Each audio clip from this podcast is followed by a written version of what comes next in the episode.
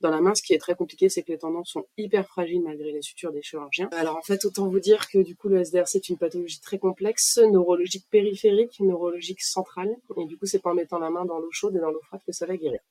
Spécifiquement pour les ligaments scapulaires, le seul moyen de voir sa lésion, c'est de passer ce qu'on appelle un arthroscanner, c'est-à-dire un scanner avec une injection de produit de contraste. Je pense que justement, c'est très formateur de parler de nos erreurs et c'est une très bonne question. Tu fais bien aborder ce sujet. Donc en fait, laissez vos patients parler, même si des fois ils vont vous raconter des trucs de leur vie. Et ben en fait, justement, quand ils vous racontent des trucs de leur vie, ben, vous, allez avoir des informations très intéressantes. En fait, si on prend pas soin de nous, on sera de moins bons professionnels de santé. Donc, euh, il faut que vous vous soignez vous-même avant de pouvoir soigner les autres.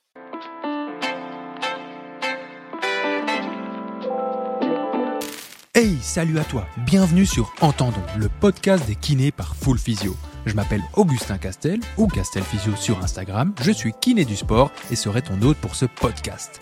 Que tu sois dans les embouteillages, en train de courir, installé confortablement chez toi ou même au cabinet entre deux consultations, on va passer les prochaines dizaines de minutes ensemble à parler de kiné, de santé ou peut-être même d'autres choses qui sait.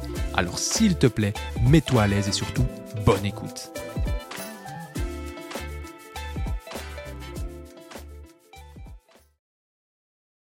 Et salut Tessadi, euh, bah, écoute, merci beaucoup d'être avec nous aujourd'hui. Euh, c'est un plaisir de t'accueillir euh, ici sur Entendons. Euh, et donc, ben voilà, ici, la première question que j'aurais envie de te poser, c'est un petit peu bateau, c'est ben, est-ce que tu pourrais te présenter un petit peu à ceux qui nous écoutent? Parce que certains te connaissent, mais certains ne te connaissent pas forcément. donc voilà, dis-nous dis un petit peu plus sur toi. Salut à, toi Augustin et puis merci à Full du coup d'avoir confiance en moi depuis euh, quelques temps déjà, je crois depuis quelques années euh, que je travaille avec eux. Donc merci à vous de me proposer euh, ce podcast aujourd'hui. Euh, donc je suis Tessaï Taïsawi, je suis kiné spécialisée en rééducation de la main. J'exerce à Lyon et euh, donc ça fait une dizaine d'années que je suis diplômée, mais ça fait sept ans que je fais que de la rééducation de la main et c'est euh, passionnant et je me suis rendu compte qu'en sortant de l'école de kiné on connaissait pas grand chose en rééducation de la main. Enfin, moi perso euh, quand je suis sortie de mon école j'ai un peu galéré avec les patients. Et euh, donc j'ai voulu transmettre mes connaissances de manière on va dire j'ai tenté de, de transmettre mes, mes, connaissances de manière assez simple et, et pédagogue dans le sens où j'ai voulu faire un accès à, à la rééducation de la main de manière facile pour les kinés généralistes et donc c'est pour ça que j'ai fait une page, euh, une page Instagram où, où j'explique euh, les connaissances de base à avoir avec les patients pour au moins ne pas être euh, délétères. Et du mhm. coup, je suis également formatrice aussi, donc pour les kinés diplômés. J'interviens en IFMK et j'interviens régulièrement au congrès, au GFK, au congrès chirurgie de la main, etc. Ok. Ouais, c'est vrai que personnellement, moi, je te suis depuis euh, assez longtemps sur, euh, sur les réseaux, je peux le dire, euh, depuis les, les débuts, les premières vidéos. Euh, donc, c'est pour ça que je suis d'autant plus content de t'avoir aujourd'hui. C'est vraiment chouette. Et ben voilà, moi, c'est vrai que j'avais une question, c'est qu'est-ce qui, toi, t'a poussé à, à, te spécialiser dans la main au final? Est-ce que c'est venu comme ça ou Parce que moi, personnellement, c'est une zone, je pense que je suis pas le seul où on n'est pas super à l'aise. Moi, quand j'ai une main ou un poignet, je suis jamais je suis pas aussi à l'aise que si j'ai par exemple un genou ou une épaule. Euh, et donc voilà, qu'est-ce qui fait toi déjà que tu t'es spécialisé là-dedans? Et aussi ben, qu'est-ce qui fait que tu adores ça en fait? Parce que je suppose que tu adores ça vu que tu continues à être spécialisé là-dedans. Bah, c'est marrant, moi c'est l'inverse, moi je suis pas du tout à l'aise avec les épaules et les genoux. Typiquement les genoux, okay. je suis super nulle. Des fois les patients okay. me demandent des trucs pour les genoux, je dis mais franchement j'ai tout oublié, je suis nulle, ne me demandez pas. ouais. euh, alors en fait je me suis spécialisée en rééducation de la main, euh, déjà parce que j'ai toujours été attirée par le membre supérieur euh, parce que j'étais moi-même patiente, de, comme plein de kinés, euh, on était nous-mêmes patients et ça nous a donné envie d'être kiné. Euh, ouais. Donc moi j'ai des plein de fractures au coude en fait et euh, j'ai eu un parcours de soins assez chaotique, mais je m'étais déjà intéressée donc au membre supérieur à ce moment-là. Donc quand j'étais petite, hein, j'avais 10 ans. Okay. Et euh, après donc j'ai commencé à être kiné, donc j'ai été kiné généraliste pendant trois ans et malheureusement mes problèmes de coude ont refait ont refait leur apparition puisque j'ai eu de l'arthrose post-traumatique à donc 25 ans. Donc j'avais un coup ah. tout, tout, tout déglingué à 25 ans. Et ben en fait, je pouvais plus rien faire. Et donc, quand, quand j'avais 25 ans, c'était en 2015 et c'était pas encore trop la mode des no hands thérapie, etc. Et euh, je me suis dit, bah, en fait, je peux plus être kiné généraliste parce qu'à l'époque, on faisait encore, c'était il y a pas si longtemps, mais c'était il y a 9 ans et à l'époque, on faisait encore beaucoup de massages et, et de mobilisation ouais. manuelle, etc. Et je pouvais plus, en fait, parce que j'avais trop mal au coude. Donc, c'est mon chirurgien de la main qui m'a euh, qui m'a indiqué de je lui ai dit à mon chirurgien de la main que j'étais un peu désespérée que j'étais kiné et qu'à 25 ans avec un coup d'en vrac je savais pas comment j'allais faire Donc c'est mon chirurgien de la main, je le cite pour le remercier, c'est le docteur Webb à Lyon, qui a eu la gentillesse de, de me dire bah, vous avez qu'à devenir kiné de la main. Et je dis c'est une trop bonne idée, ça a l'air trop intéressant. Il m'a dit ouais puis vous verrez vous peinez pas du tout, vous peinerez pas du tout avec votre bras. Donc voilà c'est grâce à lui que je suis, que je suis kiné de la ah main. Ouais. Il m'a donné l'idée. Ah ouais, donc ça part en fait d'un problème de coude. En fait, euh, la boucle est bouclée, quoi. C'est Exactement, c'est ça. Du coup, est-ce que ton coude va mieux maintenant? Bah, en fait, j'ai une prothèse de tête radiale maintenant, donc ça va mieux. Ah ouais. J'ai une prothèse à 27 ans, ce qui est pas très fun, mais bon, c'est comme ça. Et, Ouais. euh, et en fait, euh, ouais, du coup, c'est moi-même qui ai eu des problèmes de, de main, et maintenant je m'occupe des gens qui ont des problèmes de main, donc c'est cool. C'est vraiment Incroyable. hyper, euh, hyper passionnant, évidemment. Donc je ne m'ennuie jamais, même si je m'occupe euh, que de là à là, contrairement à ce qu'on Ouais. pourrait croire. C'est euh, c'est passionnant, je m'ennuie jamais, j'apprends plein de choses tout le temps. Ouais. Et, euh, et voilà, je suis contente d'aider les patients parce que j'aurais bien aimé avoir des soins euh, de bonne qualité quand j'étais jeune, ce qui n'a pas du tout été Mhm. le cas. Donc j'essaie de, de rattraper un peu avec les patients ce que j'ai pas eu la chance d'avoir. Ah bah, c'est- bien, c'est bien résumé. Ça prend vraiment sens quand j'en- j'entends ça, donc c'est cool. C'est une belle histoire. hein. Euh, ça tombe bien pour mes patients, un peu moins pour moi, Ouais. mais pour mes patients c'est cool. Ouais, c'est vrai que si tu avais pu éviter la prothèse euh, de tête radiale, ça aurait été cool. Mais Ça aurait été bon. mieux, ouais. Mais euh, ouais, et, et en parlant d'Insta, c'est vrai que moi j'ai regardé récemment tes deux réels sur les, les 10 commandements de la main, et euh, tu parles notamment du fait que si on manque d'informations, que ce soit au niveau de la prise en charge, etc., ben, on peut abîmer, entre guillemets, quand même le, travail du chirurgien. Et ma question, ce serait, ben, est-ce que tu aurais des, exemples de situations, de, euh, d'interventions, de, pathologies où euh, ben, il faut être quand même super vigilant concernant ce que l'on propose euh, aux patients, justement, ici, en l'occurrence, en post-opératoire, euh, pour pas abîmer le travail du chirurgien? Bah euh, oui, évidemment. Alors tous les kinés de la main, je pense, seront d'accord avec moi. Le truc auquel il faut le faire, le, auquel il faut faire le plus attention, c'est les sections de tendons, alors qu'il s'agisse des fléchisseurs ou des extenseurs. Mais euh, typiquement, ce qu'on voit en pathologie dans la main, euh, tout ce qui est fracture, euh, lésions ligamentaires, etc., c'est des choses qui ressemblent quand même pas mal au reste du corps. Mais la section de tendons, c'est la, c'est vraiment la pathologie qu'on voit uniquement au niveau de la main. Alors il y a des sections de tendons ailleurs, évidemment, tendons d'Achille, etc., mais c'est pas du tout la même rééducation. Dans la main, ce Mhm. qui est très compliqué, c'est que les tendons sont hyper fragiles malgré les sutures des chirurgiens. Et ils ont vite tendance soit évidemment à casser, puisque c'est la suture qui tient uniquement, du coup on risque de la casser, soit à se distendre, notamment au niveau des, des tendons extenseurs, de faire des distensions euh, irréversibles. Et ça, c'est le gros, gros, gros problème parce que ça arrive très vite, que ce soit une rupture ou une distension.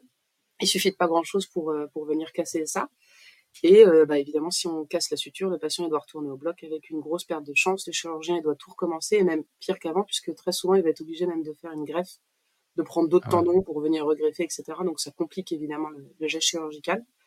Et donc ça complique les pertes de chance pour, euh, ça aggrave, ça augmente les pertes de chance pour le, pour le patient évidemment.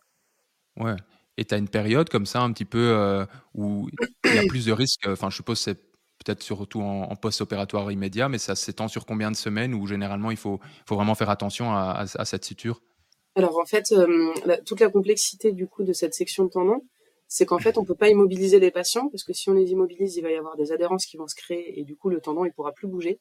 Et ça c'est vraiment quelque chose qui est spécifique à la main et particulièrement au fléchisseur avec toute la gaine digitale en fait.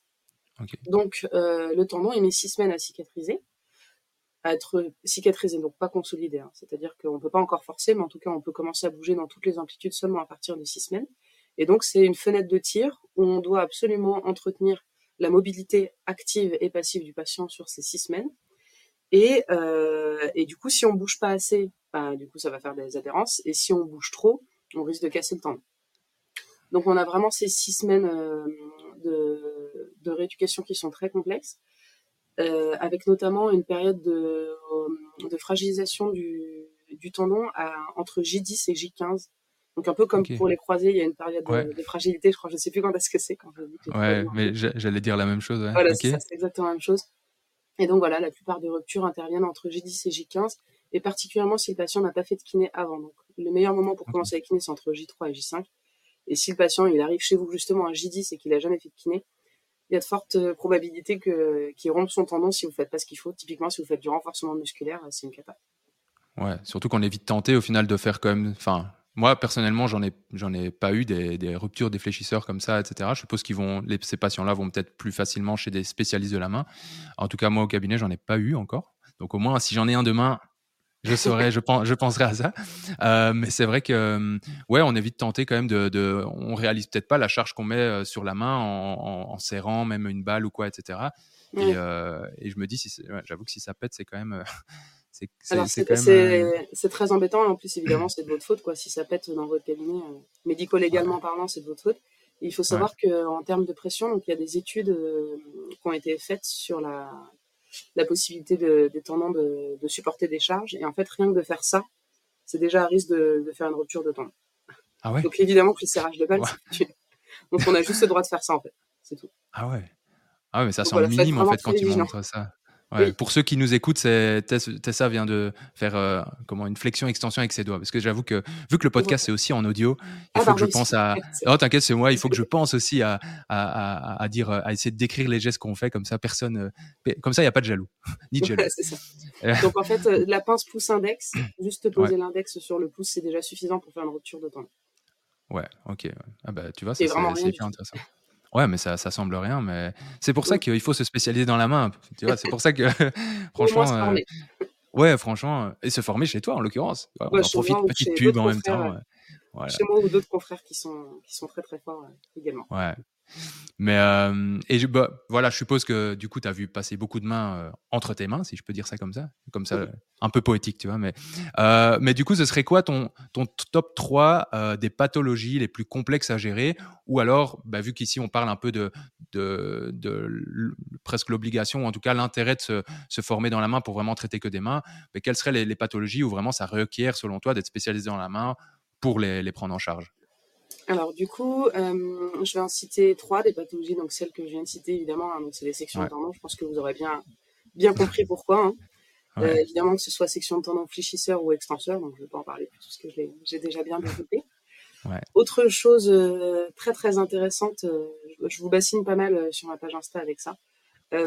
c'est le ligament scapholinaire au niveau du poignet et le TFCC d'ailleurs, donc les ligaments intrinsèques du poignet, qui sont vraiment pas bien connus. Euh, moi, perso, je les connaissais pas du tout. La première fois que j'en ai entendu parler, c'est quand je suis allée voir une chirurgie euh, bah, de la main et, du poignet. Donc, c'est un chirurgien qui était en train d'opérer un TFCC.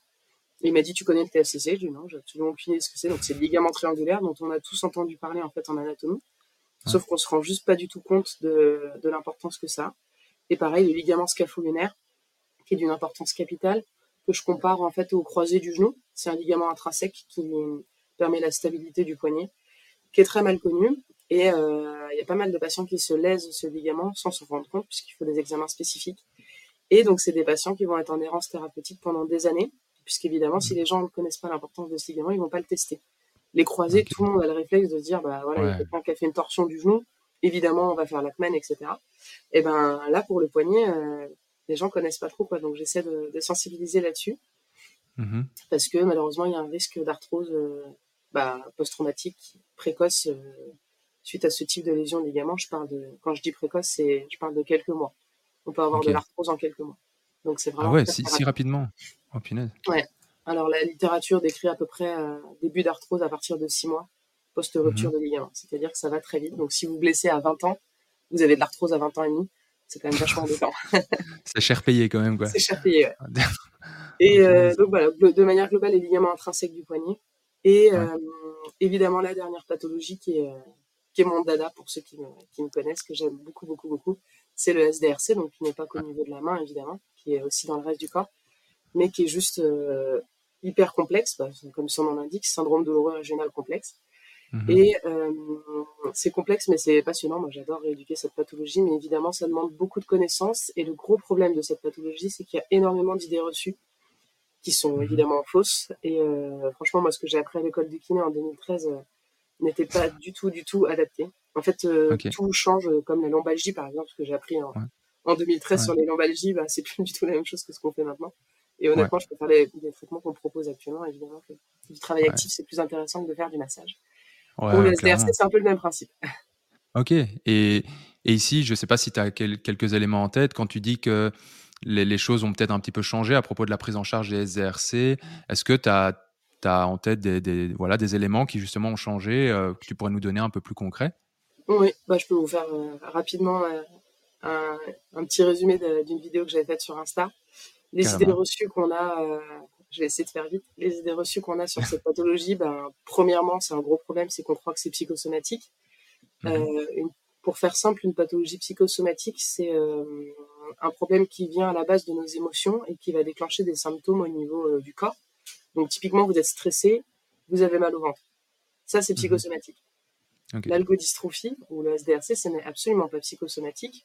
Vous avez eu un traumatisme et du coup, c'est une complication douloureuse, inflammatoire, etc. de ce traumatisme. Donc ça découle d'un trauma et ça va engendrer cette pathologie. Donc ça n'a rien de psychosomatique.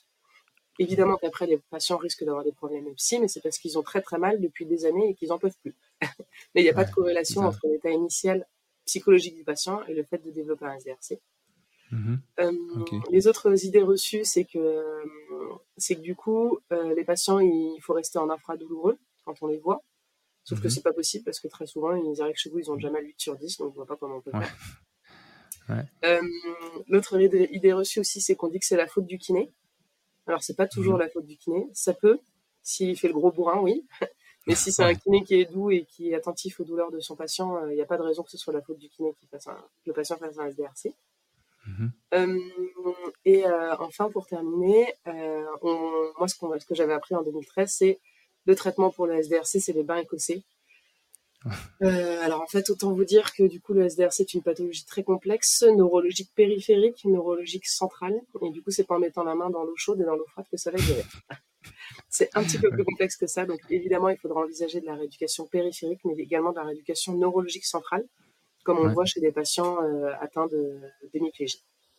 Ok, Ouais, mais tu vois, ça c'est hyper intéressant parce que les idées reçues que tu, m'as, que tu nous as citées ici, euh, eh ben, j'ai eu une patiente il y, a, il y a quoi? Il y a, on va dire, deux mois pour l'exemple, là, euh, qui est venue chez moi, qui avait été chez, un, chez une kiné euh, ou un kiné, je sais plus, avant, c'était pour sa cheville.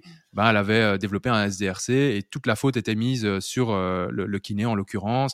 machin, c'était vraiment de sa faute alors qu'il n'y avait pas eu plus de forcing que d'habitude. Et, euh, et c'est hyper intéressant mais parce que le, le, médecin avait dit voilà, il faut rester en infra douloureux, etc. Et donc, en fait, moi, j'ai j'ai pas eu énormément de SDRC à, à, prendre en charge, heureusement, parce que personnellement, je trouve que c'est, enfin, je suis pas le seul et tu viens de le dire, c'est, pas facile. Euh, mais, euh, mais j'étais un peu démuni. Je me disais, ok, euh, je, je, bouge à peine en flexion dorsale, elle a déjà mal. Euh, si je dois rester en infra douloureux, ben, on parle. En fait, il n'y a, a, plus rien à faire. Exactement. donc c'est, ouais, c'est hyper intéressant de, de voir en fait que voilà les idées reçues que tu partage ici, ben, en fait, je les ai vécues il y a, il y a pas moins de deux mois. et, euh, et, vu que je suis pas spécialement spécialisé dans, dans le SDRC, bah forcément, je n'étais pas tout le temps au courant de ça non plus, quoi. Ok, mm. bon ben, tu vois, c'est comme quoi.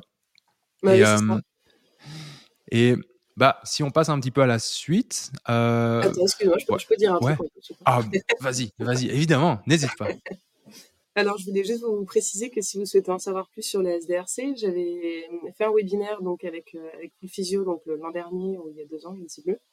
Et aussi, si, si vous souhaitez, j'ai pas mal de vidéos sur Insta sur le sujet et euh, sur YouTube aussi où j'ai fait une vidéo euh, donc à destination des patients, mais qui est qui est aussi tout à fait intéressante pour les clients.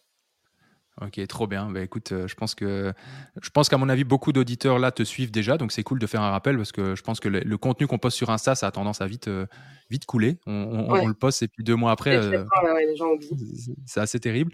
et, c'est trop bien. C'est vrai que tu avais fait ça avec Full Physio aussi, donc allez tous voir ça. Je pense que ça vaut vraiment le coup. Et parce qu'on ne sait jamais prévoir quand est-ce qu'on va avoir un patient SDRC, ça peut être n'importe. Au final, comme tu l'as dit, ça peut être à n'importe quelle partie du corps, euh, entre guillemets, ou dans la, en tout cas, euh, ça peut survenir un peu n'importe quand. Euh, donc, donc c'est toujours bien de savoir, d'avoir les armes, quoi. Surtout les extrémités, du coup. Ouais, surtout les extrémités. Donc, y ouais, j'avoue. Ouais, j'avoue qu'un SDRC du, des lombaires, c'est quand même, c'est quand même rare. donc, heureusement que tu es là pour me, me corriger quand même. ok, du coup, ben, pour, cette, euh, pour cette prochaine question, j'ai pas énormément de patients qui viennent pour, euh, pour la main au cabinet, mais quand j'en ai, euh, c'est souvent aussi des, des de, de Kervin. Mmh et ils arrivent souvent avec une attelle complètement immobilisée. Et donc, je, je, me demande toujours ben, dans quelle mesure est-ce qu'il faut immobiliser un, un, poignet ou non, et dans quel cas, ben, selon toi, ici, ça a de l'intérêt d'immobiliser comme ça strictement parce que moi j'ai des patients ils me disent ah non mon, médecin m'a dit euh, immobiliser euh, pendant euh, je sais pas moi 2 3 4 5 semaines quoi et donc c'est quand même assez assez hardcore. Et donc voilà j'aimerais bien avoir un petit peu ton, ton avis sur la question. Alors moi je suis pas spécialisée en, en rhumato puisque je fais beaucoup de, de post trauma ou post chirurgical Mais évidemment, j'ai quand même mmh quelques patients et j'ai quand même quelques notions sur, sur deux carvins, heureusement. Euh, alors, pour répondre spécifiquement à, à ta question, euh, sur de la rhumato, faut jamais immobiliser déjà. Euh, c'est comme la rhumato du dos. Comme quand on dit au patient, vous avez mal au dos, vous restez allongé cinq jours. C'est exactement la même chose pour le membre supérieur, c'est une très mauvaise idée. Donc évidemment, il ne faut pas immobiliser les patients. Par contre, pour deux carvins, spécifiquement, ce qui est intéressant, c'est d'immobiliser, mais que la nuit. C'est-à-dire de mettre une attelle faite sur mesure. Faite sur mesure, attention, pas des attelles de, série, parce qu'on est tous mhm. très différents et du coup, les attelles de série, des fois, font plus mal que les attelles, que de pas d'avoir d'attelle, donc c'est quand même dommage, évidemment. Donc évidemment, des attelles sur mesure faites par les orthésistes, apportées que la nuit dans une position de moindre contrainte pour essayer de diminuer le flash inflammatoire qui a lieu évidemment donc la nuit vers 4-5 heures du matin. Mais le reste du temps, il faut surtout pas immobiliser. Il faut faire éventuellement une adaptation des prises, etc., comme on pourrait le voir sur les épicondylalgies, euh, on va mettre des souris verticales, euh, typiquement bah, voilà, pour deux carvins. On s'est rendu compte que deux carvins était fortement, euh, avait de fortes probabilités pardon, d'être corrélé avec l'utilisation du smartphone, parce qu'évidemment, du coup, on fait ah bah, des abductions du pouce. Quoi. Donc voilà, peut-être changer de main, par exemple, pour le téléphone. C'est vachement plus intéressant de dire ça aux patients que de mhm. leur dire de, de s'immobiliser complètement, évidemment. Euh, donc voilà, de manière globale sur la rhumato, jamais d'immobilisation, peu importe la cause. Hein. De toute façon, les tendinopathies, ça va être la même chose que pour les tendinopathies n'importe où dans le corps. On n'immobilise pas. Vous avez une tendinopathie de la coiffe, on va pas vous immobiliser. Ouais. Euh, et après, donc de manière globale, les immobilisations au niveau de, de la main et du poignet, c'est très très problématique puisque ce serait, donc ça reste une hypothèse, mais ce serait une des causes de SDRC. Je ne vais pas pouvoir vous expliquer là parce que c'est trop long évidemment. Mais ce serait une des causes de, SDRC, l'intensité de la douleur euh, initiale et euh, l'immobilisation. Donc le problème c'est que des fois vous immobilisez des patients qui vont pas trop mal, qui n'ont pas grand chose, et ils se mhm. retrouvent avec une algo. Donc ils se retrouvent embêtés pendant des mois, voire des années. C'est quand même vraiment dommage. Ouais. Et donc vraiment les seuls cas où on va immobiliser, c'est dans de la traumato évidemment, et typiquement dans les fractures. Donc fracture de poignet, hein, par exemple non déplacée, on va vous mettre une attelle de poignet en laissant les doigts et le pouce libres. C'est hyper mhm. important pour éviter euh, la décorticalisation en fait du, de la représentation du membre. Donc c'est ça qui engendrerait le, SDRC. Et euh, par exemple pour un doigt, on va vous mettre une attelle euh, qui va juste prendre par exemple la MP et ensuite mhm. on va mettre une syndactylie. Donc c'est-à-dire qu'on va accrocher les deux doigts ensemble. Donc ça va permettre d'immobiliser seulement la MP, mais on pourra quand même bouger la distalité des doigts. Donc, euh, en fait, au final, on se rend compte que même avec des fractures, on n'immobilise jamais. Donc, évidemment, c'est pas pour de la rhumato qu'on va immobiliser. Votre patient, il a un, doigt ou un poignet cassé, il n'est pas immobilisé complètement, donc il n'y a aucune raison d'immobiliser un patient qui a juste une tendinopathie. Ouais, ok. Ok, bon, bah, au moins c'est, au moins c'est clair. euh, ok, bah, donc, euh, donc voilà, si, si demain j'ai un patient qui vient avec une attelle et que son médecin lui a dit de la porter toute la journée, on peut de façon plus ou moins confiante lui conseiller quand même de pas la porter toute la journée et de dire bon euh, c'est un peu c'est un, peu un peu de la merde quoi. Ouais, c'est ça. À part, à part en cas de traumato ou évidemment sur la traumato. La traumato, il faudra toujours échanger avec euh, avec le médecin ou le chirurgien avant de prendre ce genre de décision parce que là il y a un, y a un vrai mmh risque évidemment de déplacer la fracture, de de rompre le tendon, etc. Mais pour la rhumato, il y a aucun risque. c'est un tendon, enfin, il va pas, au pire, il va faire mal, quoi, si vous avez l'immobilisation, mais ça va pas se casser, ça va rien faire. Ouais, c'est ça. Mais euh, ouais, ok. Et bah, du coup, pour rebondir sur ça, ça fait un peu, un peu appel à euh, ce que tu viens de dire quand tu parles des souris verticales, etc. La gestion de cette charge aussi qu'on met sur ce poignet, sur cette main, euh, sur ce coude. Et bah, moi, j'ai toujours trouvé ça parfois compliqué quand tu as des patients qui viennent, bah, ils ont mal et il faut à la fois les conseiller pour pas trop en faire, mais à la fois quand même rester actif comment toi tu voilà comme quel conseil toi tu, peux donner euh, aux patients pour euh, ben, justement euh, au niveau de cette gestion de la charge que tu peux mettre sur le poignet ou sur sur sur les mains sur la main etc alors ça c'est une question très intéressante qui revient souvent lors des formations que je donne. Mmh en fait typiquement je pense au je vais citer un, un sport qu'on me cite souvent enfin ou une situation qu'on me cite souvent c'est tout ce qui est appui du poignet sur le sol par exemple des gens qui font du yoga ou des gens qui font de la muscu, ou même quand ils portent euh, des barres, etc., et qui partent en hyperextension de poignet, ça leur fait mal. Alors, mhm. moi, de ce que j'ai cru voir dans la littérature, c'est compliqué parce qu'en fait, ils en parlent pas beaucoup. parce qu'en fait, c'est pas hyper euh, grave, entre guillemets, donc, euh, donc voilà. Mhm. Mais du coup, c'est soit il y a des personnes qui sont pas faites pour rester longtemps en hyperextension. Et mhm. dans ce cas, on va leur proposer de faire des prises un petit peu différentes. Typiquement, par exemple, de faire des appuis au sol en s'appuyant sur le poing et non pas sur la main à plat pour éviter de mettre beaucoup de contraintes sur le poignet. si c'est des patients qui n'ont eu aucun traumatisme. Ça peut également très souvent être des kystes au niveau du ligament scapholinaire dorsal, donc sur le dos de la main, là, le kyste qu'on voit régulièrement sur le dos de la main. Et en fait, bah, ce kyste, euh, il peut être responsable de douleurs justement en fin d'extension. Un kyste, mhm. c'est pas grave, ça peut disparaître euh, comme c'est arrivé, et il faut pas y toucher, en fait, il faut le laisser faire sa vie.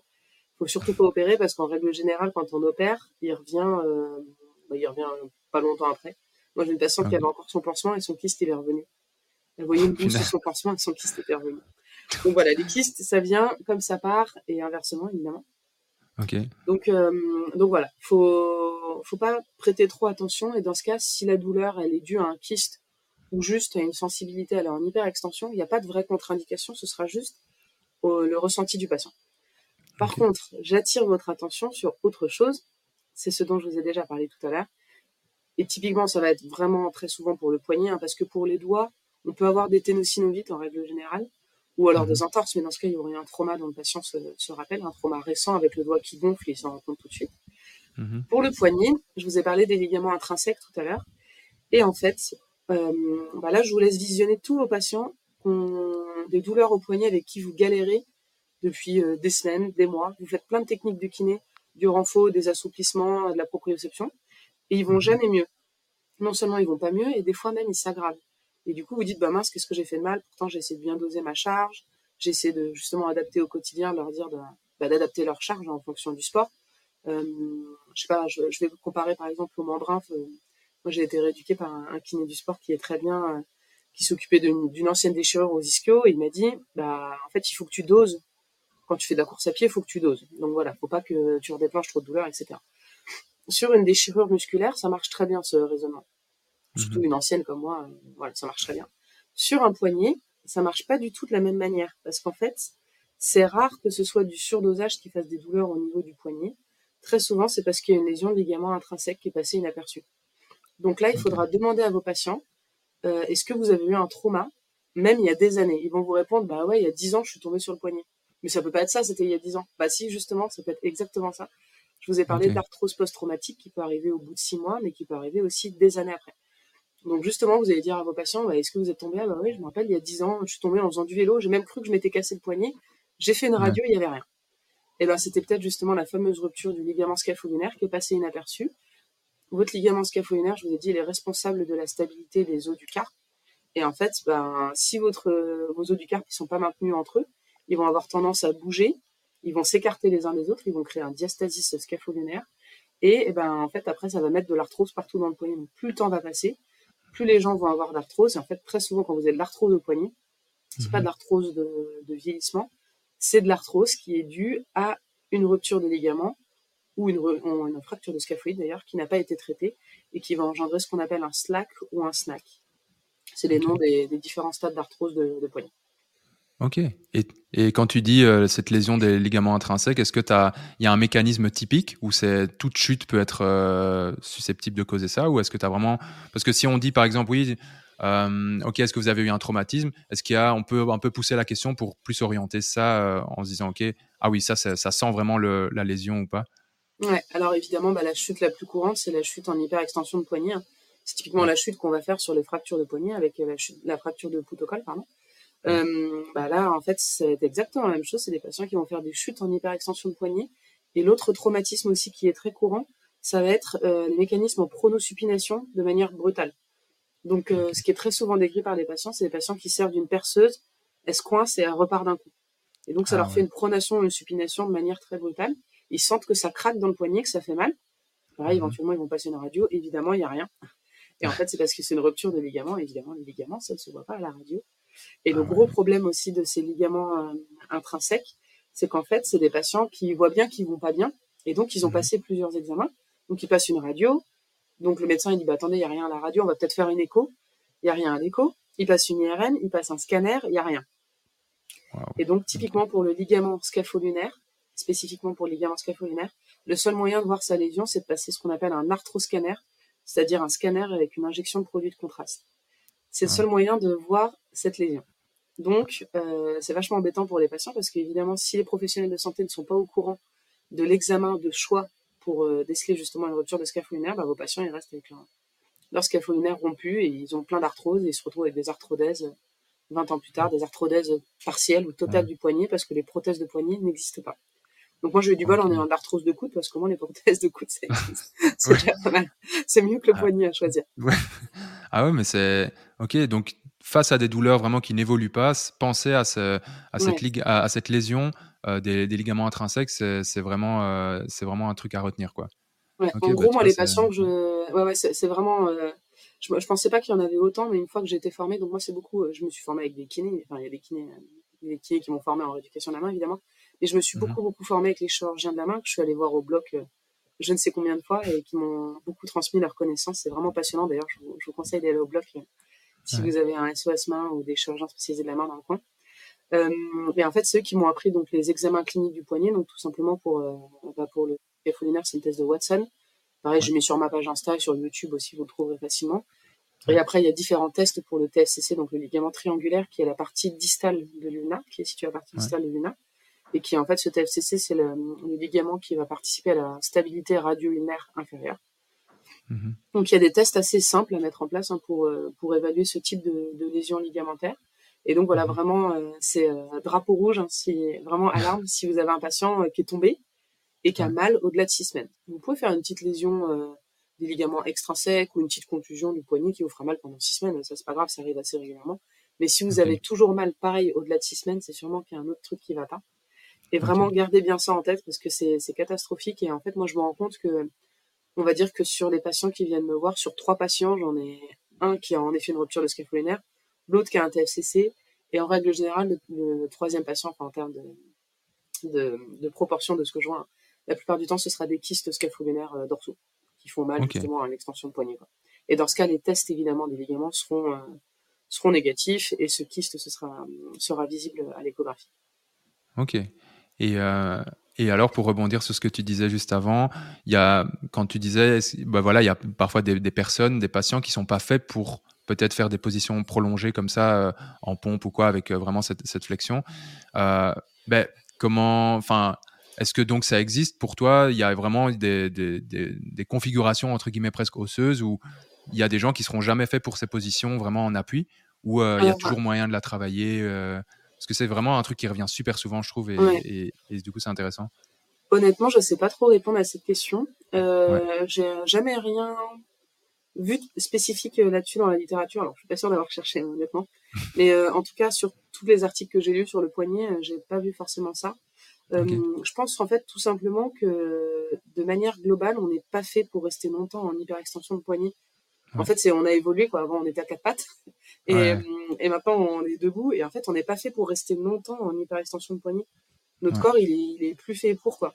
C'est pas une mhm. position qui est adaptée à, à de la durée. Donc moi, typiquement, euh, alors moi j'ai fait beaucoup de gym et depuis mes problèmes de coude, évidemment, je arrêté. Mais euh, moi, typiquement, euh, je fais jamais d'appui long sur le poignet et pourtant j'ai des problèmes au, au poignet aussi. Mhm. Mais euh, j'ai une lésion partielle du ligament scapholinaire au poignet. Justement, j'ai fait un arthroscan pour regarder. euh, et du coup, moi, en effet, j'ai mal en, en, extension de poignet quand je me mets en appui et quand je fais de la fin d'extension de poignet. Et en fait, euh, je me rends compte que du coup, si je fais pas de gym et que en tant que kiné, bah, je fais pas de prise spécifique où je vais me mettre en fin d'extension de poignet, en fait, je m'y mets jamais. en fait, c'est pas quelque chose qu'on fait qu'on fait de manière normale entre guillemets dans les AVQ ou alors pour mhm. se relever, mais en fait, ça dure rien du tout, quoi. Ça dure quelques secondes. Ouais. Ou alors pour pousser quelque chose, pour pousser un meuble ou je ne sais quoi. Donc, euh, en fait, oui, en effet, très souvent, le problème, ce sera dans le sport. Et il euh, n'y a, y a pas vraiment de. Pour moi, il n'y a pas vraiment de solution. J'avais déjà essayé chez des patients de faire du renfort, des choses comme ça, mais en fait, c'est pas un problème de renforcement puisque c'est vous allez venir vous caler passivement en fin d'amplitude. Donc, même si vous mhm. renforcez vos muscles ou vous assouplissez, ça va pas régler le problème qu'en fait vous allez vous allez chercher trop loin dans vos fins d'amplitude pendant trop longtemps.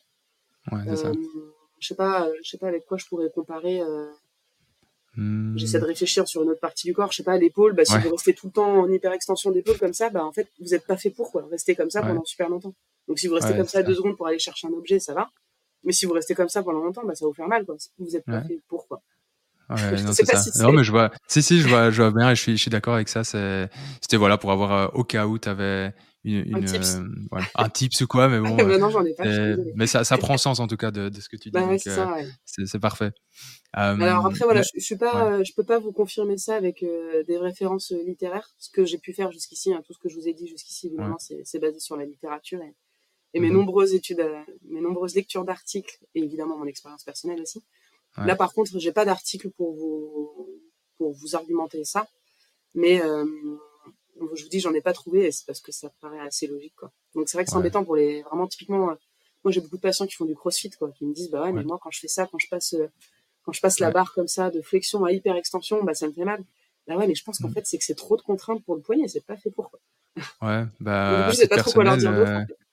Ouais, moi je m'entraînais un moment pas mal euh, à faire vraiment des, des, des, des pushs au-dessus de la tête et je cassais beaucoup mes poignets. Euh, et il y a un moment où euh, je pense que c'était la fois trop. Je, un moment pendant, je pense, deux mois, j'ai plus su me mettre même en position pompe. C'était une douleur, mais et là je me suis dit en fait avoir mal au poignet c'est hyper hyper embêtant. vraiment, j'ai hésité même à aller faire des examens complémentaires. J'ai attendu, j'ai essayé d'un peu faire la rééducation moi-même euh, sans savoir vraiment exactement ce que j'avais. Juste que j'avais une intolérance à cette extension, mais c'était hardcore. Même pour, pour euh, faire des, des, pressions quoi sur les patients, j'y arrivais même plus. Enfin bref, euh, petit, le petit épisode euh, bah storytelling, mais, mais vraiment c'était. Ouais, bah, tu vois, parce que maintenant ça va, mais je. Bah ouais, mais du coup, enfin, fais-toi faire comme un test de Watson, on sait jamais. Parce que justement, moi j'ai des patients qui ont fait des scapholinaires en faisant ça justement au CrossFit. Parce ah que le ah mouvement en bah, hyperextension de poignet était tellement violent avec la charge que ça, ça rejoignait en fait une chute sur le sol en hyperextension de poignet. Parce qu'en fait, si c'est très lourd, bah, en fait, ça, fait une charge, une contrainte euh, très importante. Ah. Et typiquement, si on a une douleur sur la face dorsale du poignet à ce niveau-là. Ah oui, c'était là. Bah, c'était vraiment, c'était là. Et, le pire, c'est que maintenant que tu le dis, c'est arrivé quand, euh, quand tu sais, je voulais montrer une pompe à un patient et je me suis mis un peu brutalement ah et, euh, et, là, et j'ai senti, j'ai fait ah ouais, ah ouais, tiens, ça fait quand même un peu mal. Et, euh, et, après, c'était là, c'était fini. J'ai pendant un mois ou deux, j'ai plus su faire. Et puis, euh, donc, donc ouais, écoute, j'enverrai mon scan, j'enverrai mon scanner, mon Il faut faire attention, ouais. Donc, pour ceux qui écoutent et qui n'ont pas la, la vue, en fait, c'est une douleur sur la face dorsale du poignet qui sera, on va dire, à peu près proximale pour vous situer, qui sera proximale en fait au, à M2, M3 donc mmh plutôt sur le bord radial de la face dorsale du poignet. C'est là qu'il est votre ligament scaphoïdaire, évidemment, entre votre scaphoïde et votre lunatome. Et euh, vraiment, très souvent, les patients euh, ont mal à ces endroits-là. Et voilà, soyez, soyez prudents, parce que là, si tu as eu mal pendant deux mois, euh, ouais, j'avais, ouais, j'avais même, j'avais, j'avais cours avec un, un, chirurgien de la main justement à ce moment-là en formation thérapie manuelle, et je lui avais posé la question, et lui m'a dit, écoute, viens, on va faire un arthroscan, et moi, je me suis dit. Euh, ok, bah, très bien, il a raison, c'est bien. Ouais, ah, oui, ça. je suis argent de la main. Bah, voilà, ouais, c'est ça. Il a, il a pensé à ça aussi. Ouais. Ouais, bah, si, si tu as proposé Arthroscan, c'est qu'il a pensé à ce c'est sûr. Merde. Bon, écoute, je fais partie du groupe. Hein. c'est bien, c'est de la prévention. C'est comme dans mes formations. Euh, je pense à peu près une formation sur deux, je découvre un, un scapholinaire euh, rompu ah euh, qui m'est confirmé après. Les, les, les, apprenants de mes formations m'écrivent, enfin, la, la, personne en question m'écrit après pour me dire bah, T'avais raison, j'ai bel et bien une rupture et je dois aller me faire opérer. Donc c'est découvert de manière fortuite pendant les formations. Mais euh, ouais, ça m'arrive assez souvent. Bah là, à distance, as su, tu vois, on est, on est amené à le découvrir même à distance. C'est ça, exactement. Euh, bon, bah écoute, euh, du coup, ben on va passer à la suite, comme ça, on va avancer un petit peu. Ben je te propose qu'on parle un petit peu d'erreurs thérapeutiques, bah, parce que je pense qu'on en fait toutes et mm. tous si pas tous les jours, au moins euh, tout au long de notre carrière. Euh, du coup, ben, voilà, ce serait quoi, toi, ta, ta plus grosse erreur euh, durant ta carrière, ou en tout cas, voilà, cette fois où tu t'es dit, voilà, là, j'ai déconné, quoi. Là, c'était, là, c'est ma faute? Alors, il y a plusieurs situations où j'ai déconné. Il y en avait, il y en a deux graves. je vais vous citer les deux graves parce qu'il y en a deux qui ont eu des conséquences. En fait, il y en a deux où j'ai été délétère. Il y, en a une, c'est pas vraiment de ma faute, mais un petit peu. euh, en fait, on fait tous des, erreurs. Et moi, j'aime beaucoup parler de mes erreurs, justement, en formation. C'est ce que je fais aussi beaucoup. Parce que je peux faire croire à tout le monde que je suis incroyable et que je suis une excellente kiné euh, qui fait tout comme il faut. Sauf qu'en fait, c'est pas très euh, formateur. Je pense que justement, c'est très formateur de parler de nos erreurs. C'est une très bonne question. Tu fais bien aborder le sujet. La première erreur que j'ai faite, c'est quand j'étais pas encore spécialisée de la main et que j'ai cru que j'étais capable de, de rééduquer un patient qui avait pourtant une pathologie très complexe. C'est un patient qui s'était fait une, une section complète du doigt au niveau de P2, de l'index de P2 droitier. Donc en fait, il se les coupait en entier, il se les fait réimplanter. Donc évidemment, le gros problème de ce type de pathologie, c'est que vous avez une fracture, des sections de tendons, des sections de nerfs, des sections d'artères, enfin tout est évidemment tout est bousillé quoi. Et euh, ce patient, bah, il fallait surtout ce qu'on a priorisé, c'était la rééducation des tendons fléchisseurs et extenseurs. Moi, j'étais pas formée à l'époque et je me suis dit, ben, je vais prioriser les fléchisseurs parce que c'est ce qui est le plus fonctionnel. Donc, j'ai fait une rééducation des fléchisseurs avec les notions que j'avais à l'école de kiné, c'est-à-dire pas grand-chose.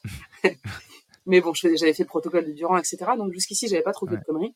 Le problème, c'est qu'en fait, je suis allée chercher la flexion. Et du coup, c'était au détriment des tendons extenseurs.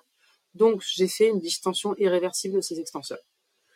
Ce dont je vous parlais tout à l'heure, en fait, les extenseurs, malheureusement, quand vous tirez dessus, c'est-à-dire qu'en fait, vous avez une section de tendon extenseur, vous venez vous mettre en flexion du doigt, et ben en fait, vous allez faire une distension de ces extenseurs, et cette distension, elle est irréversible. C'est un peu comme si vous preniez un chewing-gum, vous tirez dessus, et ben en fait, il reprend pas sa forme initiale, c'est pas un élastique.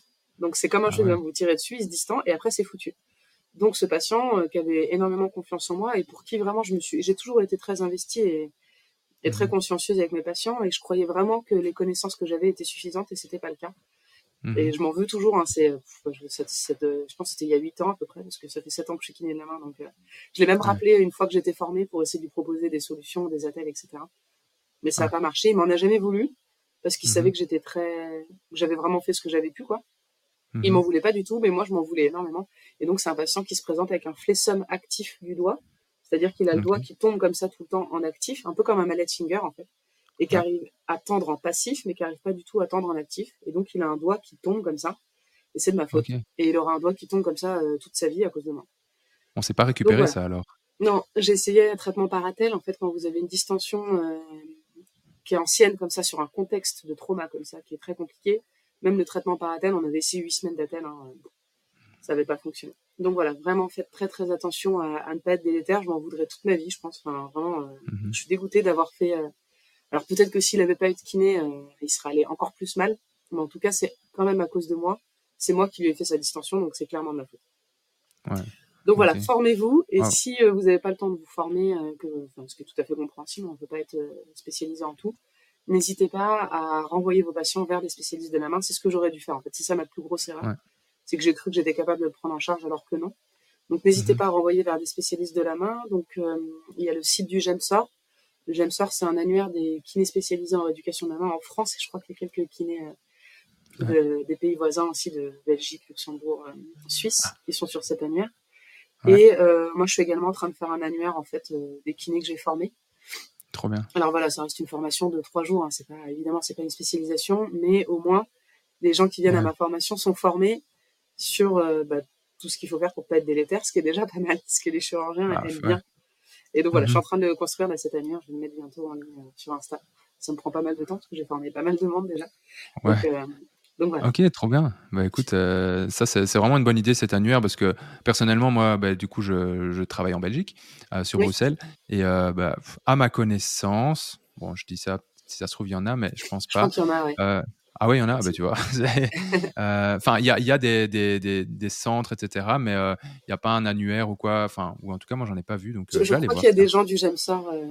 Ah, ok. Ouais. Donc, en fait, c'est l'annuaire de. En fait, c'est plutôt l'annuaire des kinés francophones, on va dire.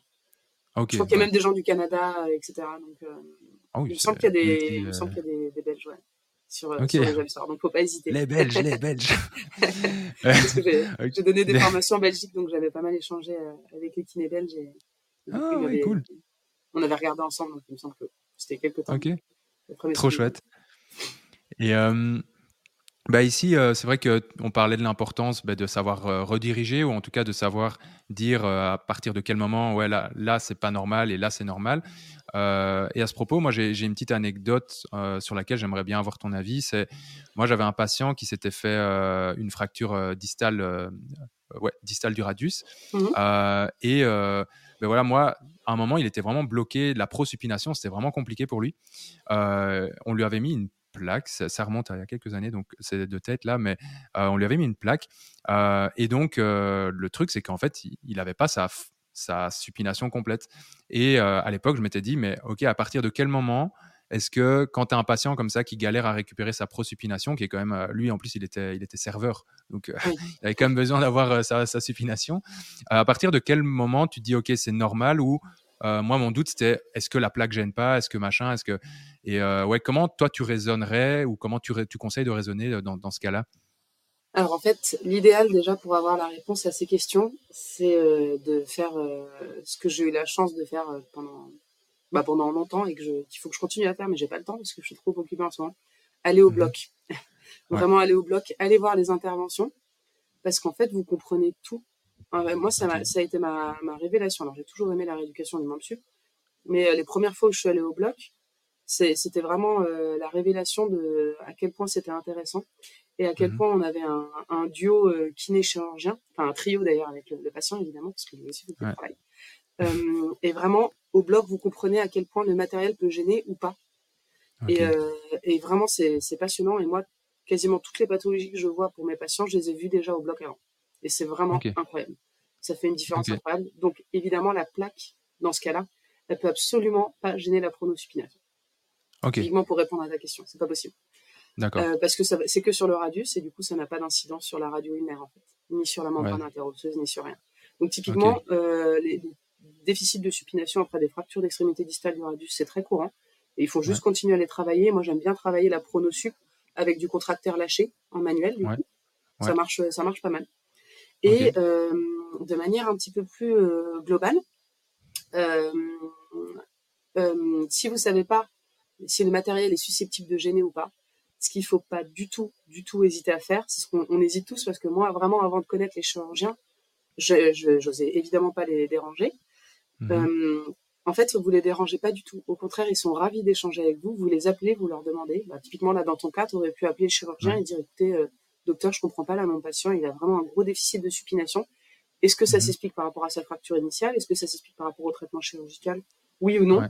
Et euh, bah, il y a des cons partout. Hein. je ne vais pas faire dans, je vais faire dans la légèreté. Évidemment, il y a des cons partout, que ce soit des chirurgiens, des kinés, tout ce que vous voulez, n'importe quel métier d'ailleurs. Mais la plupart d'entre eux seront ravis. Alors, il y en a quelques-uns qui vont vous renvoyer balader, mais c'est vraiment qu'ils sont débiles parce que, parce qu'en mhm. fait, on a un, on a un duo kiné chirurgien et euh, si vous renvoie balader, c'est vraiment qu'ils ont rien compris à la récupération du patient. Au contraire, il faut qu'ils vous répondent et la plupart d'entre eux seront ravis d'échanger avec vous. Et non seulement ils seront ravis, et en plus ils seront contents de vous expliquer des choses parce qu'ils préfèrent prendre cinq minutes à vous expliquer des choses plutôt que de prendre le risque que vous soyez délétère et que le patient mm retourne au bloc et qu'il se retape une chirurgie d'une heure pour un patient qui est obligé de reprendre parce que du coup, il vous a pas mm. accordé cinq minutes en question. Donc voilà, en fait, le, conseil de manière globale que je peux donner, c'est n'hésitez pas à échanger avec les chirurgiens ou avec le médecin. La plupart du mm-hmm. temps, ce sera les chirurgiens, typiquement pour ce type de cas. Ils se feront un plaisir de vous répondre et euh, si vous répondent pas, parce que c'est souvent le cas, ils répondent pas, faut les relancer. Faut les mm-hmm. relancer en fait, c'est parce qu'ils ont énormément de mails, énormément d'appels, ils ont plein plein de choses tout le temps. Donc vous les relancez, vous leur dites excusez-moi, j'ai toujours pas eu de réponse de votre part et très souvent ils vont vous dire là, je suis désolé, euh, votre mail il s'est perdu parmi les autres mails et, ils vont vous répondre. Et, mm. voilà, la plupart d'entre eux sont hyper cool, surtout dans la main, parce qu'ils ont énormément, énormément besoin de vous. Ils sont très dépendants de vous. On est dépendant d'eux et ils sont hyper dépendants de nous. Quand ils sortent du DU de, de chirurgie de la main, ce qu'ils apprennent, c'est qu'en fait, la récupération du patient, c'est un tiers grâce au chirurgien, un tiers grâce au kiné et un tiers grâce au patient. Donc vous avez un rôle important ah à jouer, aussi important qu'eux en fait dans la récupération du patient. Donc évidemment qu'ils sont dépendants de vous et évidemment mhm. qu'ils seront contents d'échanger avec vous.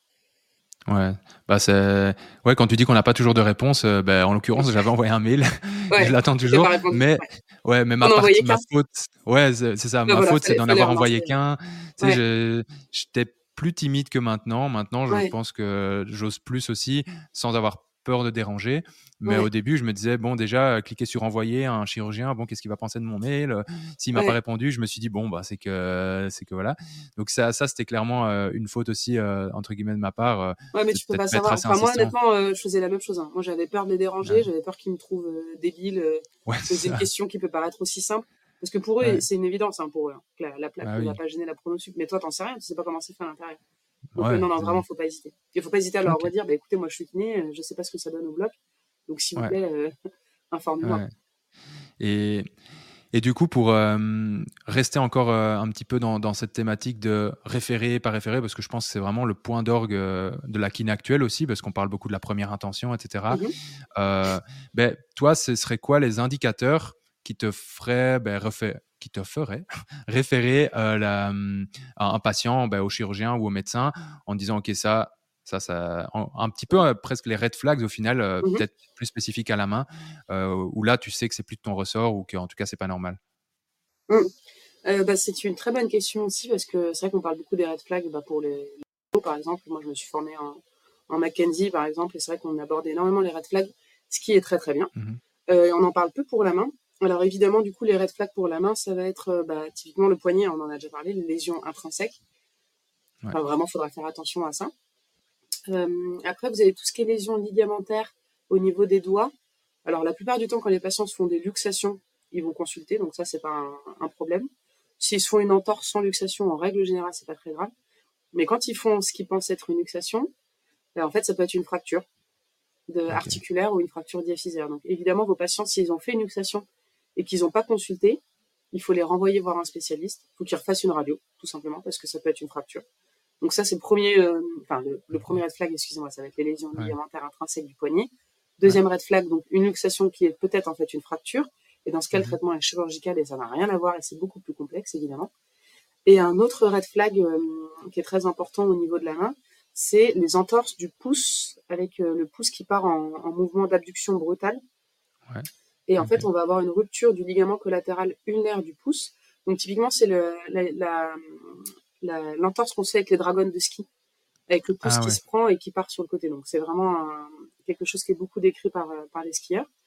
Et en fait, c'est ce qu'on appelle euh, bah, la rupture complète du, du, LCU, ligament collatéral ulnaire du pouce, de la MP du pouce.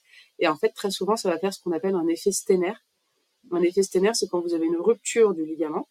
En fait, normalement, mmh. quand vous avez une rupture du ligament, bah, ça se recolle et ça cicatrise hein, la plupart du temps. Et là, le gros problème au niveau du pouce, c'est que vous allez avoir un muscle donc c'est l'aponévrose de l'adducteur du pouce, peu importe, vous allez avoir un muscle qui va se mettre entre ces deux moignons de ligament. Et évidemment, si vous avez un truc entre les deux moignons de ligament, ça pourra jamais cicatriser. et ah, ça, souvent, les patients, ils consultent pas parce qu'ils se disent, bah, je me suis fait une entorse du pouce, puis ça va cicatriser, ça ira bien. Oui, mais non, en fait, ça cicatrisera jamais. Et ça, ça doit être pris en charge dans les trois premières semaines pour pouvoir proposer une suture directe au patient. Et si malheureusement c'est pas pris en charge dans les trois premières semaines, on sera obligé de faire une ligamentoplastie en venant utiliser le long palmaire. Donc, on va faire une greffe du long palmaire qu'on va venir faire pour refaire un, ligament, en fait. Et évidemment, si c'est jamais traité, si bah, personne n'est tombé sur ça, euh, bah, en fait, il faudra euh, venir euh, regarder au niveau de l'articulation. Et très souvent, il y aura de l'arthrose, en fait, qui va se faire. Puisque toute articulation qui est instable est susceptible de faire de l'arthrose. C'est la même chose qu'au niveau du genou. Hein. Là, c'est vrai qu'on se pose pas mal la question pour les croiser, opérer ou ne pas opérer. Bah, mhm. là, je crois qu'il n'y a pas encore euh, beaucoup de recul parce que je crois que jusqu'ici, on opérait pas mal et du coup, il y a peu de recul sur les, les croisés non opérés, il me semble, si je dis mhm. pas de bêtises. Ouais, ouais, et, euh, et, du coup, bah, le, je crois que ce qu'on a peur, c'est qu'évidemment qu'il y ait de l'arthrose post-traumatique puisque vu que c'est pas stable, bah, ça frotte. Bah, c'est exactement pareil pour n'importe quelle partie du corps. Tout ce qui est instable va frotter plus que ce que ça devrait et donc ça risque d'abîmer le cartilage. Ok, c'est marrant quand tu dis que du coup on prend le long palmaire, mais moi en l'occurrence par exemple j'ai pas de long palmaire. Oui. Du coup je euh, je sais pas où est-ce qu'ils iraient prendre euh, si je bah, devais me parce que tu es un... Figure-toi que c'est parce que tu es un être évolué. Le long palmaire, c'est pas vrai. Ouais, c'est de, de, nos de nos trucs d'évolution. Donc c'est 25% de la population qui n'a pas de long palmaire. Donc bonne ah nouvelle, c'est que vous êtes évolué. Mauvaise nouvelle, c'est que si vous avez besoin de greffe, ben, il n'y en a pas. ah, mais tous les muscles accessoires, je les ai pas. Il y en a un, ah, y en a un autre, je sais plus lequel. Ouais, donc c'est. Ah, mais écoute, je, pourrais maintenant dire pour briller en société, c'est toujours bien. Je dis non, mais parce que je suis un être évolué, c'était ça qui me l'a dit. C'est ça, bravo. Moi, j'ai deux longs palmaires, donc pas très évolué. et ok, mais ça c'est hyper intéressant ce que tu viens de nous raconter là sur la sur sur ces sur ces indicateurs et c'est un peu ces red flags, c'est c'est pas des choses qu'on voit, comme tu dis, on voit beaucoup plus souvent sur le sur les lombalgies, etc. et beaucoup moins sur euh, sur euh, ces zones-là. Donc euh, merci de partager ça avec nous.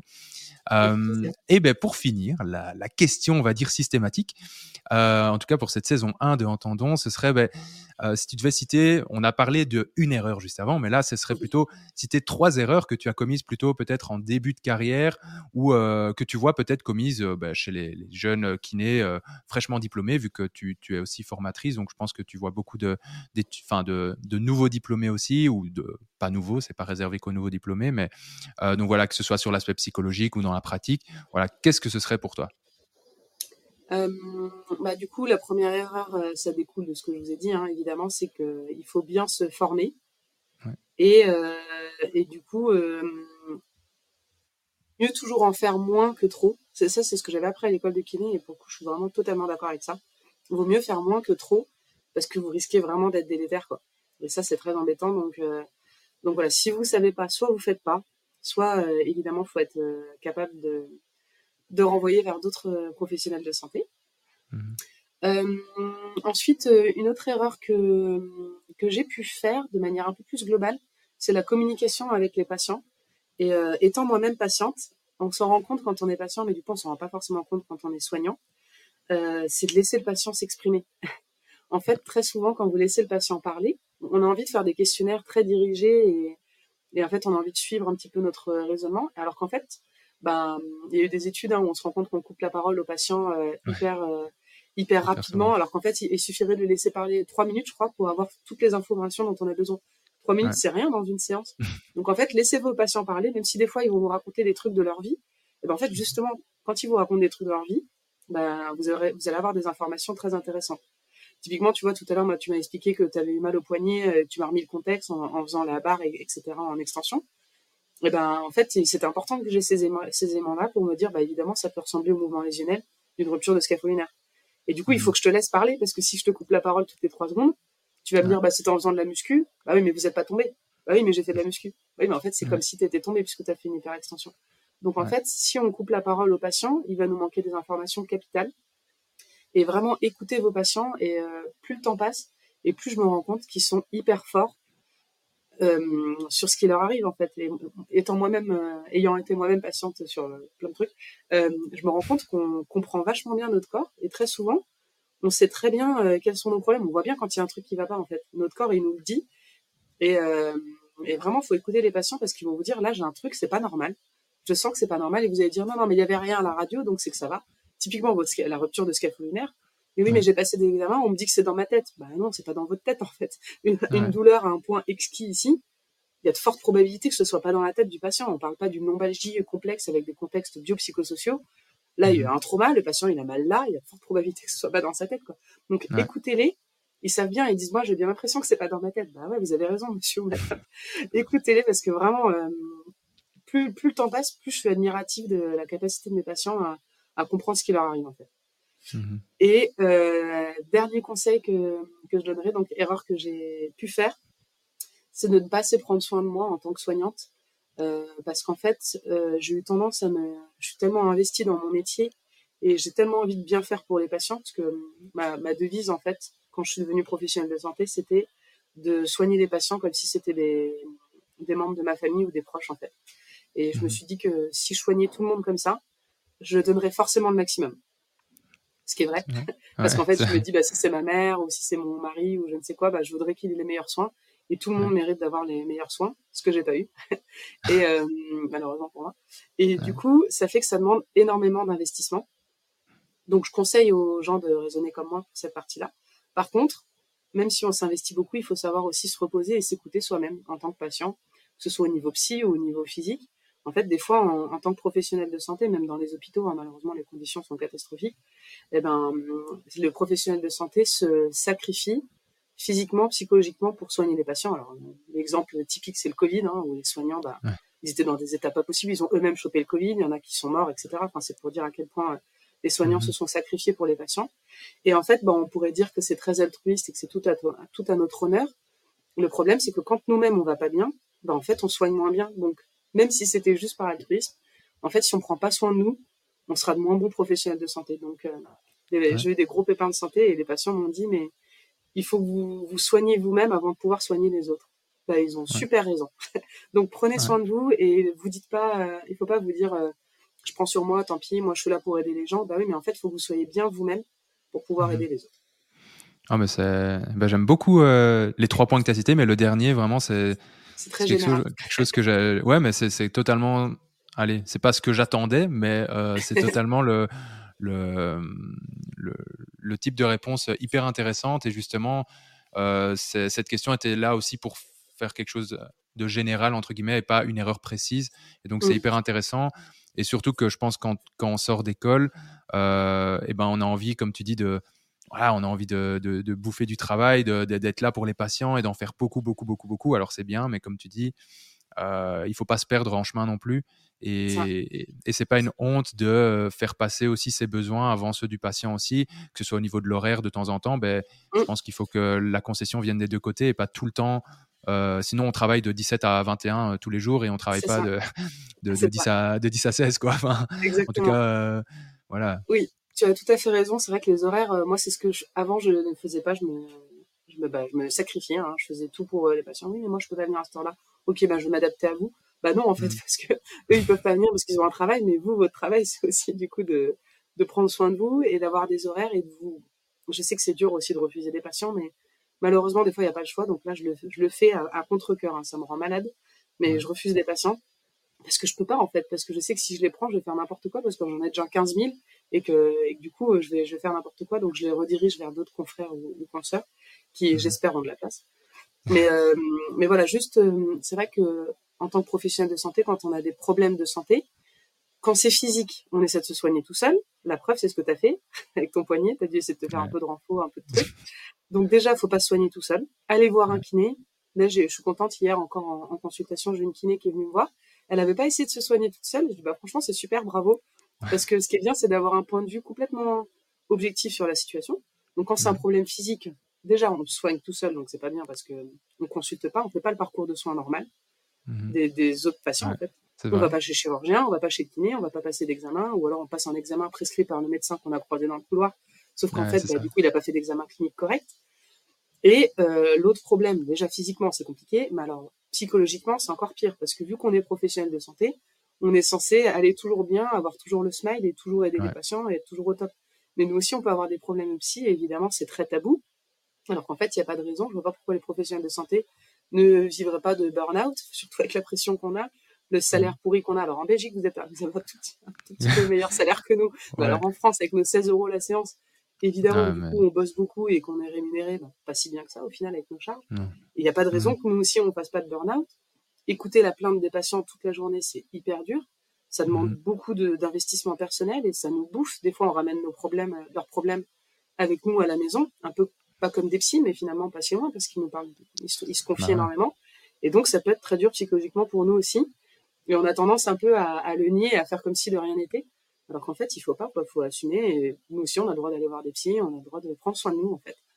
bah, on, reste des humains. On, est, on reste des humains. Et, on n'est pas des robots, pas encore. Ouais, c'est ça. Et comme tu dis, même si on doit faire bah, le sourire, on doit l'avoir toute la journée.